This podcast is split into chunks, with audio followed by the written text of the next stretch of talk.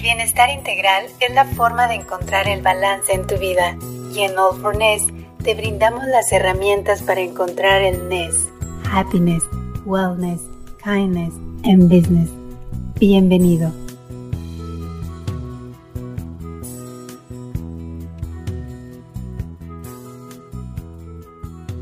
¿Qué tal? ¿Cómo están? Bienvenidos a All for Ness. Les saluda Horacio Antiveros. Y Wendy Sayago. Oye, Wendy, como siempre estamos aquí en otro episodio donde vamos a platicar acerca de nuestros cuatro pilares. Ya saben que es wellness, business, happiness, mindfulness. Wendy, y te veo y te estoy analizando. No es cierto, ¿eh? No, qué susto. Te juro que me da miedo, Horacio. Fíjate, eh, Wendy, y la gente que nos está viendo, que nos está escuchando, es que sí, es interesante lo que vamos a platicar el día de hoy, pero sobre todo con quién vamos a platicar, porque vamos a hablar de comunicación no verbal y Wendy, muchas veces es más importante lo que vemos que lo que escuchamos. No, totalmente. Yo, yo les tengo que contar a, todos quienes nos ven y nos escuchan que conversábamos antes de comenzar la, la grabación, ¿no? Que siempre, obviamente, conversar con todos estos personajes da un poco de nervios, pero es que hoy me da mucho más, porque es que este experto en, en, en comunicación no verbal, Horacio, me da susto, me da susto porque, porque tienes toda la razón transmitimos mucho más en la manera como actuamos, cómo nos expresamos, cómo nos movemos, que incluso con lo que podemos decir, ¿no? Entonces, a mí me da, me da mucha emoción, estoy jugando, realmente no estoy asustada, estoy muy emocionada de poder conversar con él y poder aprender técnicas que nos ayuden a comprender al otro, ¿no? Porque estamos hablando que el mundo necesita empatía, pero es que la empatía precisamente se trata de eso, de comprender al otro para poder comunicarnos mejor. Entonces, me da mucha emoción eh, poder aprender a escuchar de la, de la voz de, de un personaje como nuestro invitado técnicas que nos ayuden a hacer eso. Claro, además sabes que Wendy, el mundo va evolucionando y antes no sé, en tu caso, a mí mi papá siempre me decía, tienes que ver directamente a los ojos a la, de la persona que estás hablando pero también ahora hay más cosas detrás, este, el lenguaje de las manos, el lenguaje de los brazos, todo eso que a lo mejor antes no era tan importante, ahora está siendo cada vez como que un pilar para que la gente diga, ah, por aquí me está mintiendo o por acá sí está apoyando esto o no quiere seguir con este proyecto, ¿no? Es muy interesante todo esto. Claro, lo que, lo que a mí me da miedo es caer en eso como herramientas de juicio.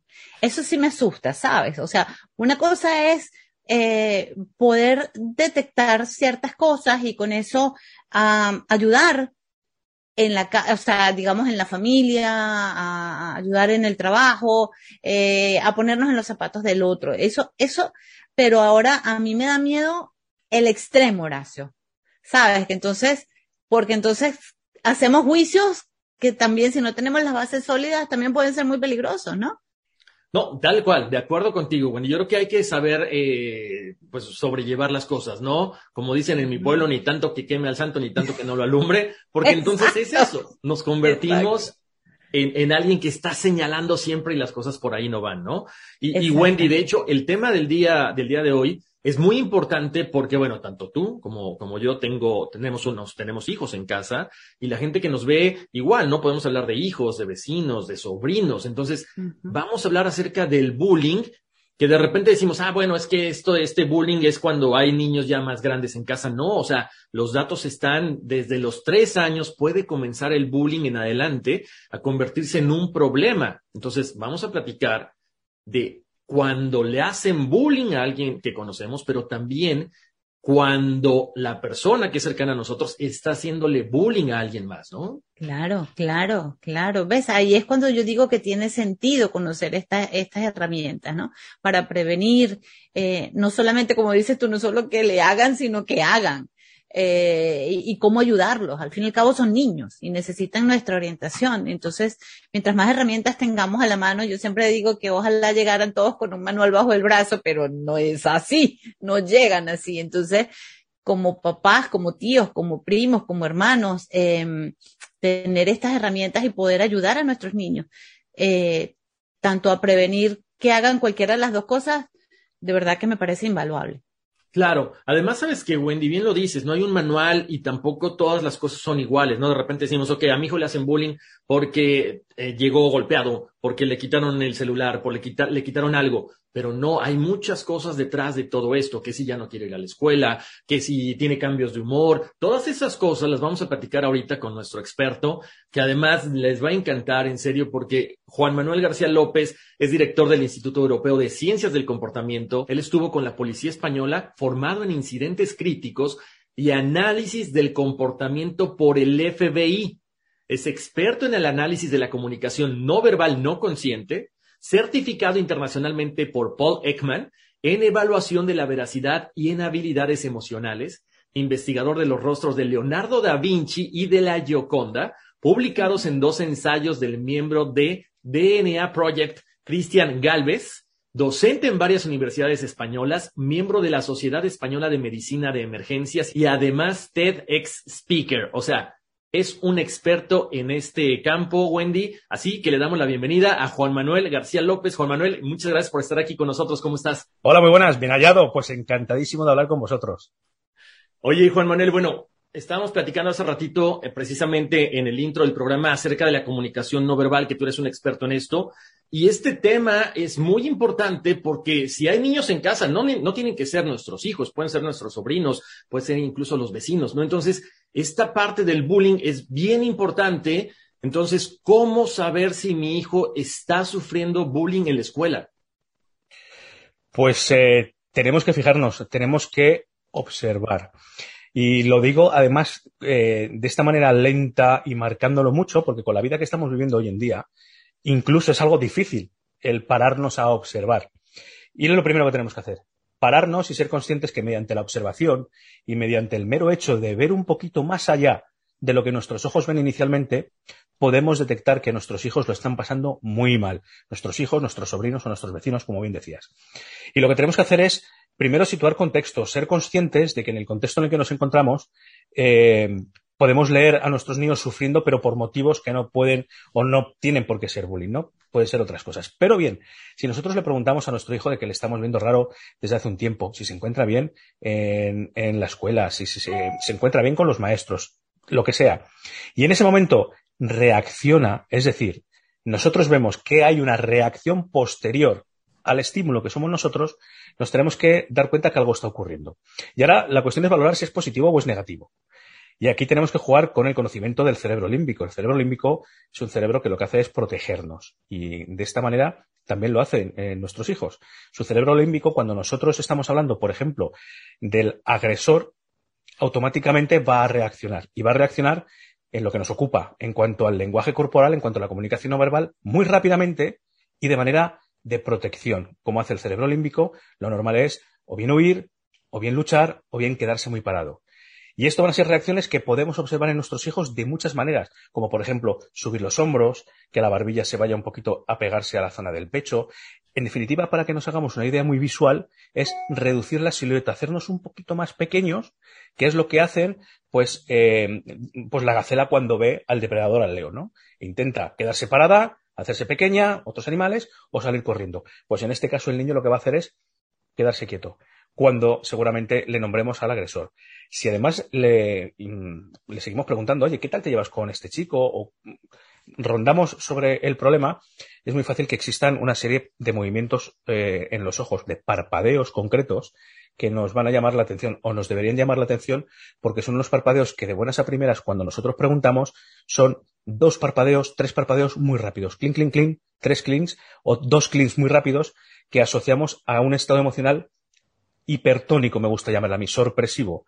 Puede ser bueno, puede ser malo. El contexto seguramente ya, nos esté marcando que sea malo, porque estamos hablando de lo que nosotros ya intuimos que puede ser un agresor. Y si hay ese doble clic de ojos, clink, clink, ya nosotros podemos interpretar que hay cierta, eh, cierto rechazo o cierta emoción hipertónica, que probablemente sea el miedo, probablemente sea la ira, en, eh, en el pequeño, en el niño. A raíz de eso, esto ya es una bandera roja que lo que nos debe de inducir es a continuar preguntando para seguir provocando reacciones. Es decir, ya no solamente es cuestión de observar, sino de provocar y recoger. Y ahí es muy importante el cuestionamiento, el saber preguntar y el saber sobre todo escuchar, para saber qué es lo que tenemos que decir. Hay un montón de reacciones eh, a nivel corporal que nos pueden indicar que un niño realmente lo está pasando muy mal. Algunas son evidentes, como son las expresiones en el rostro. Si nosotros preguntamos a nuestro hijo sobre un niño y de repente podemos ver que esboza en su rostro la emoción del miedo, sabemos que algo está ocurriendo. Pero claro, no siempre es tan evidente. Hay veces que el propio niño no quiere mostrarlo porque tiene miedo de que sus padres pues vayan a hablar con los maestros, hablar con los profesores y que haya una represalia por parte de la persona que está eh, causando el bullying en contra de él. Y por eso, en la mayoría de las ocasiones, los niños evitan hablar del tema, incluso evitan que sean detectados por los padres. Híjole, qué complicado es esto, ¿no? Ahora, eh, por ejemplo, Juan Manuel, aquí estamos hablando del punto de vista de cuando esta persona cercana a nosotros está sufriendo bullying. Pero ¿qué pasa en el otro caso cuando nuestro familiar, nuestro hijo, nuestro amigo, nuestro vecino es el que está haciendo bullying? ¿Cómo hay una forma también de poder leer esto que tú me estás mencionando ahorita? A ver, sería, es mucho más difícil, pero sí que podría haber una forma de poder detectarlo cuando se relaciona con la víctima.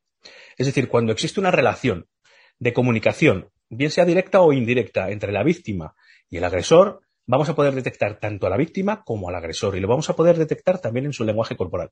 Y además de una manera muy animal. Cuando digo animal es que realmente en, el fondo de nosotros mismos como seres humanos nos comportamos como animales.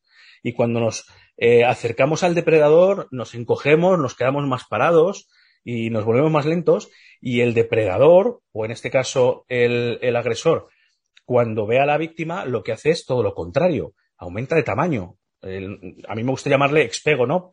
Porque me gusta combinar la expansión del ego. Y lo que hacemos es nos volvemos más alfa con nosotros mismos y con las personas que tenemos al lado. Entonces, como que sacamos más pecho, como que levamos más la barbilla, abrimos un poquito más las piernas y de alguna manera ocupamos más espacio. Que si te das cuenta, es lo que hacen los animales cuando están en peligro o cuando van a atacar. Una vez cuando se quiere defender, saca las plumas. Un reptil se hincha. El león con la melena ocupa más espacio. Los gatos, los perros se erizan para aparentar ser más grandes, que esta es la reacción que podemos observar en nuestro hijo, es decir, hacerse más grande, hacerse más alfa a nivel corporal cuando está cerca de su víctima. Yo quiero, yo quiero volver atrás un poquito, Juan Manuel, cuando hablabas del tema de los padres. ¿Qué hacemos como papás cuando empezamos a detectar estas cosas, pero los niños no se sienten en confianza Sí, de confesarnos por las razones, ahora de hecho era parte de mi pregunta, las razones que tú mismo nos cuentas, ¿no? Que tienen miedo, que tomen represalias. ¿Qué hacemos como papás? Tratamos de seguir conversando con ellos, hablamos con los maestros, tratamos de, de, visualizar a la persona que creemos que es su agresor. Y otra pregunta dentro de la misma, Juan Manuel, y disculpa lo larga, pero ¿qué pasa si no identificamos quién es el agresor? Bueno, yo creo que si ya identificamos que nuestro hijo está siendo víctima, ya tenemos ganado el 80% de, de, de lo que está ocurriendo. El detectar el agresor o no, creo que ya no es cuestión de los padres, sino es cuestión del centro, del colegio o de los profesores, de los maestros. Claro, cuando nosotros lo intentamos y no podemos, en muchas ocasiones nos frustramos, incluso hacemos, eh, cometemos más errores cuéntamelo, dímelo, porque yo lo sé, porque incluso mm, no preguntamos bien. Realmente es muy sencillo, a la par que complicado. Es complicado porque no lo sabemos, pero una vez que lo sabemos lo podemos hacer muy sencillo. Lo que tenemos que hacer con nosotros, nosotros con nuestros hijos es generarles confianza. Desde el minuto uno. Y, deben de sentir que nosotros, evidentemente, somos sus padres, sus tutores, sus educadores, pero que también somos su máximo apoyo. Y eso es algo que, parece una tontería, debemos de recordárselo de vez en cuando. Hijo, hija, si tienes algún problema, yo estoy aquí para resolvértelo y para ayudarte. No lo dudes nunca. Nunca tengas miedo. Nunca tengas miedo. Y dejárselo claro. De verdad, aunque parezca una tontería, debemos de decírselo. Pero no solamente es decirlo, sino también lo tenemos que hacer. Tienen que ver que nosotros eh, estamos ahí para ello. Y cuando pensamos que puede haber este problema, cometemos un error, los padres, y yo el primero, que es preguntarle directamente, oye, fulanito no te estará pegando. Error. Porque van a contestar, no. No. Claro, claro. Y se acabó la conversación. Nosotros tenemos que intentar hacer preguntas abiertas. Tenemos que jugar con los silencios, con la incomodidad del silencio. ¿Por qué? Porque con esos silencios los niños, que al fin y al cabo son niños, lo van a rellenar, van a tener esa necesidad de continuar hablando. Si nosotros a raíz de esta, de esta técnica generamos un buen clima y encima utilizamos la escucha activa, podemos hacer que al final arranque a contarnos lo que está ocurriendo. Preguntas abiertas. Oye, ¿qué tal estás? ¿Cómo te encuentras? ¿Cómo estás con tus amigos? Cuéntame qué ha sido lo mejor de hoy, qué ha sido lo peor de hoy. Tenemos que ir por esa, por esa estrategia más o menos. No va a ser fácil, porque en la mayoría de las ocasiones los adolescentes y los niños procuran evitar el hablar de esto. Pero nosotros tenemos que dejarles claro, no solamente que estamos para ayudarle, sino que no somos tontos. Y que sabemos lo que ocurre pero que queremos que nos lo diga porque queremos ayudarles. Y tienen que tener sobre todo esa visión. Entonces, preguntas abiertas, utilizar los silencios. Cuando nuestros hijos nos contestan y se callan, no tenemos por qué volver a preguntar. Simplemente nos los quedamos mirando, sentimos con la cabeza y aguantamos un poquito del silencio para que continúen hablando.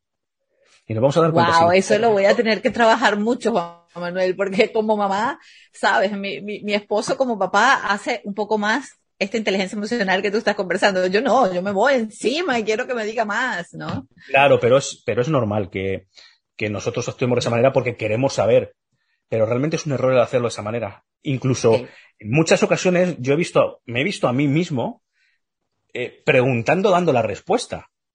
Oye, ¿no será que te ocurre esto? es un error, porque ya le estamos dando la salida. No, no, no, no podemos hacer esto. Tenemos que lanzar preguntas abiertas para que ellos nos contesten, incluso para que cometan errores e incongruencias y les digamos, oye, te acabo de pillar, no es verdad lo que estás contando por esto, por esto, por esto, pero no pasa nada y te entiendo. Venga, cuéntame qué es lo que pasa. Es un trabajo, al final, de fondo, de tiempo y sobre todo de generar con mucha confianza y que vean que estamos ahí. Pero ya digo, y sobre todo intentar, más que, más que saber lo que hacer, que también, saber lo que no hay que hacer. Claro, oye, oye, Manuel, mi pregunta va a esto, ¿qué hay que hacer y qué no hay que hacer? Porque ahora los niños, eh, los adolescentes se les da un poquito más de, de permiso, ¿no? Entonces de repente ya tienen el celular. Entonces, antes, antes el bullying era te pongo un sobrenombre, te molesto, te quito el dinero, te quito la torta o la comida, lo que sea. Pero ahora también ya hay un bullying virtual. O sea, ¿cómo saber? ¿Es permitible entonces tener acceso a las redes de nuestros hijos para saber lo que está pasando o definitivamente no porque se rompe la confianza? Ahí tenemos dos vertientes. Desde mi punto de vista, ¿vale? Eh, una de las vertientes es darle confianza a nuestro hijo y, por supuesto, monitorizar absolutamente todo lo que hagan. Pero sigue existiendo un peligro. Y el peligro no es que nuestros hijos hagan o no hagan por redes sociales, sino al final la distribución que hay de las grabaciones o, de, o del insulto o del mote que pongan, que tenga o no tenga mi hijo redes sociales, va a seguir existiendo. Y otro, el directamente no, no darle un celular.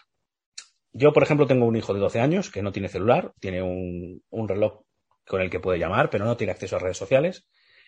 Y de momento, el problema que estoy viendo es que al final estoy generando lo que intento evitar. Y es que se queda fuera.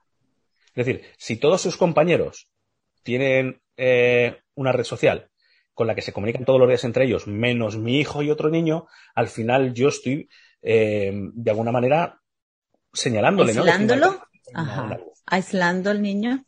Eso es. Entonces, eh, le estás marcando de alguna manera, es decir, estás siendo diferente, ¿no? Y eso puede ser un detonante para, para ser una víctima de bullying. No me queda más remedio que aceptar que estamos en el tiempo en el que estamos, pero siempre con la custodia y con la monitorización mía. Eh, es, es, un acuerdo, es una negociación a la que hemos llegado los dos, que estamos absolutamente de acuerdo. Además, nos dimos la mano como cualquier negociación entre adultos.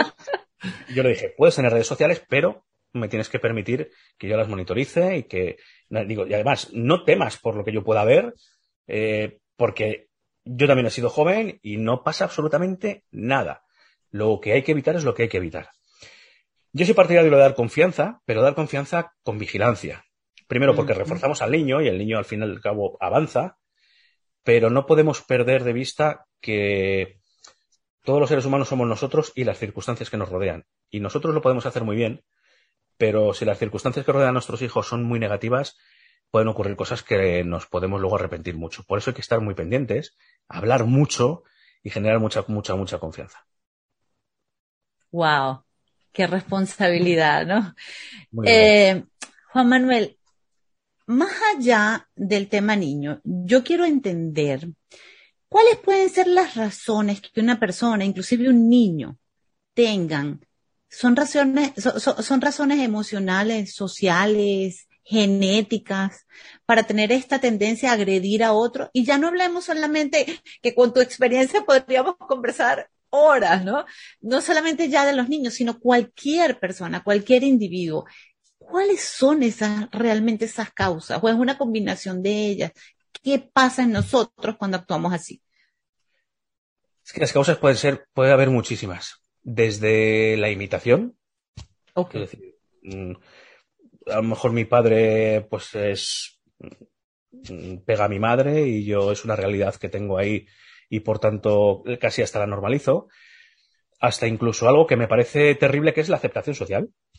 Es decir, mm, todos nos metemos con Juanma porque lleva gafas y a mí no me gusta meterme con él, pero si no me meto con él, no soy aceptado socialmente en el grupo.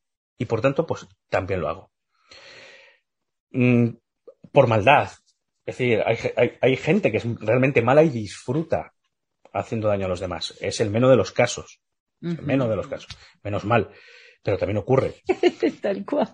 Claro, aquí jugamos con, eh, como digo yo, con la genética y la epigenética. Es decir, hay muchos factores que pueden ser desencadenantes, incluso pues bueno, podemos dar con ya a otros niveles con sociópatas que enseguida saltan, enseguida se enojan y, podemos tener cualquier altercado con ellos. Pero son muchos los factores. Yo creo que, que realmente el, trabajo de prevención de los padres, de los profesores, debería de ser muy temprano y, y, estar muy encima. Y además, fíjate una cosa. Siempre hablamos, si os dais cuenta, además, la conversación la hemos llevado entre la víctima y el agresor. Pero hay una figura, hay una figura que no hemos hablado de ella que para mí es fundamental y que probablemente en el futuro, si se hacen las cosas bien, será la solución. Y son las terceras personas. El, el que observa, la clave es el que observa. Claro, ¿qué es lo que ocurre hoy en día? Pues que si un niño pega a otro y yo que lo veo, se lo digo a la profesora, a la maestra, soy un chivato. Claro. Cuando lo que tendría que ser es un héroe. Claro. Si nosotros se puede trabajar eso a nivel eh, educacional, en cuanto al que, oye, el que está protegiendo a una, persona que está en defensa porque está siendo agredida, no es un chivato, sino que es un héroe porque ha ayudado a alguien, probablemente acabaríamos con el 90% del bullying. Mira nada más, eso es súper interesante porque sabes qué es eso, ¿no? Ahora vemos tantos videos de una pelea, una riña entre dos personas, hombres o mujeres, y todo el mundo saca los teléfonos celulares porque es el morbo. Y creo que obviamente no está bien eso. Ahora, eh, Juan Manuel, yo tengo una, una cuestión, eh, una duda, porque creo que ya hablamos de las etapas del bullying, ciertas cosas que son los detonantes que nos dicen que algo está pasando dentro de la casa. Pero cuando ya está cerca de una situación como la hemos visto, que de repente ya hay un caso de un suicidio y que nadie se dio cuenta, hasta que el niño no deja una carta donde dicen, me estuvieron molestando, no me aceptaban, me criticaban por mi orientación sexual, pero ya es demasiado tarde. ¿Cómo darnos cuenta días antes de que esto puede todavía escalar a, una, a, un suicidio? Como decíamos, observando y preguntando y preocupándonos. Mira, eh, en cuanto a la comunicación no verbal, ¿vale? Que es, eh, digamos, muy fuerte, eh, sería, a ver, sería sencillo verlo, no, quiero caer en el, en el error de pensar que es fácil, pero si nosotros observamos, nosotros vamos a ver cambios. Cuando una persona a nivel emocional cambia y pasa de estar mal, perdón, de estar bien a estar mal, a nivel corporal, a nivel fisiológico, hay cambios. Hay muchos cambios.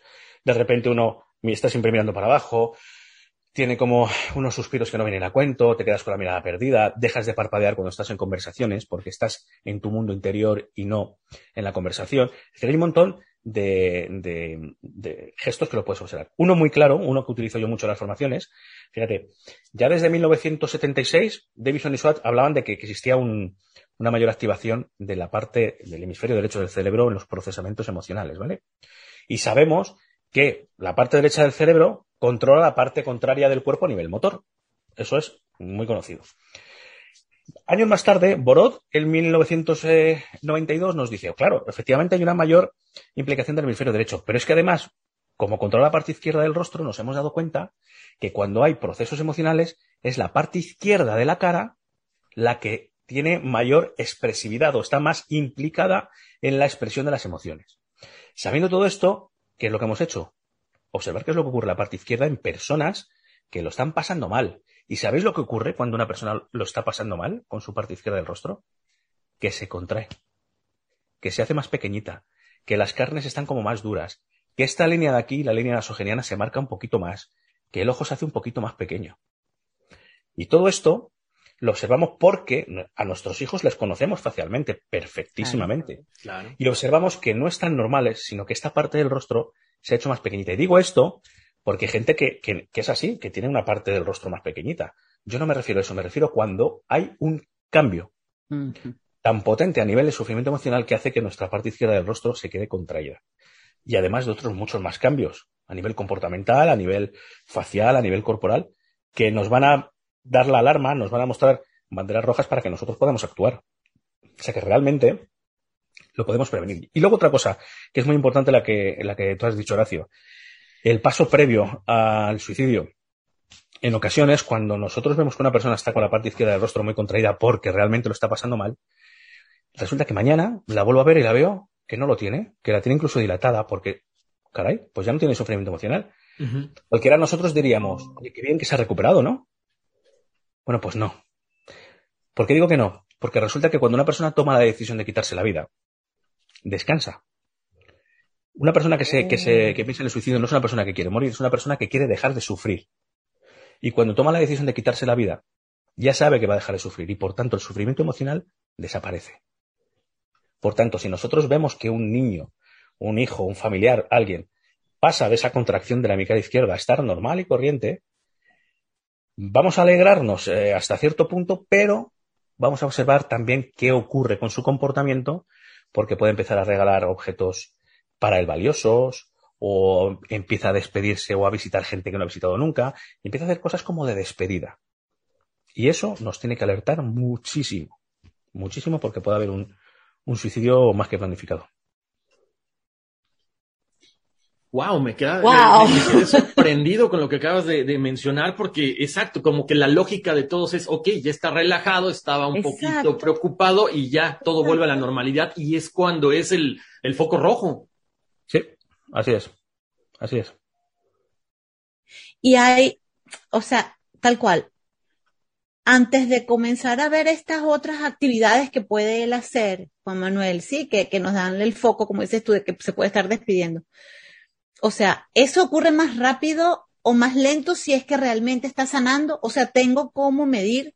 O sea, si, digamos, si es de la noche a la mañana, como dices tú, que se ve la diferencia, ¿eso es más foco rojo?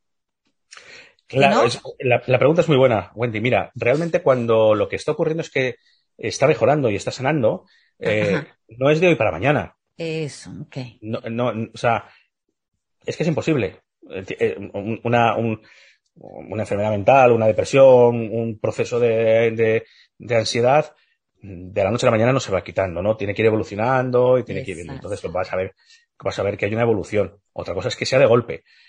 Que no significa que no pueda ocurrir, ¿eh? Que de repente, oye, no sé, ha encontrado el amor de su vida o ha, o ha encontrado algo que de repente dice, mira, me proyecto, me he motivado y voy, y voy de tal manera. Oye, pues estupendo. Pero nos debe de alertar. Debemos de nosotros poner el foco y decir, vale, está muy bien, parece que se ha recuperado, pero voy a estar atento, voy a estar atenta. ¿Por qué? Porque puede ocurrir algo que, es muy desagradable. Y es que ocurre muchísimo, muchísimo, muchísimo, más de lo que nos podemos imaginar. Esa mejoría repentina y a los dos o tres días, pues se suicida.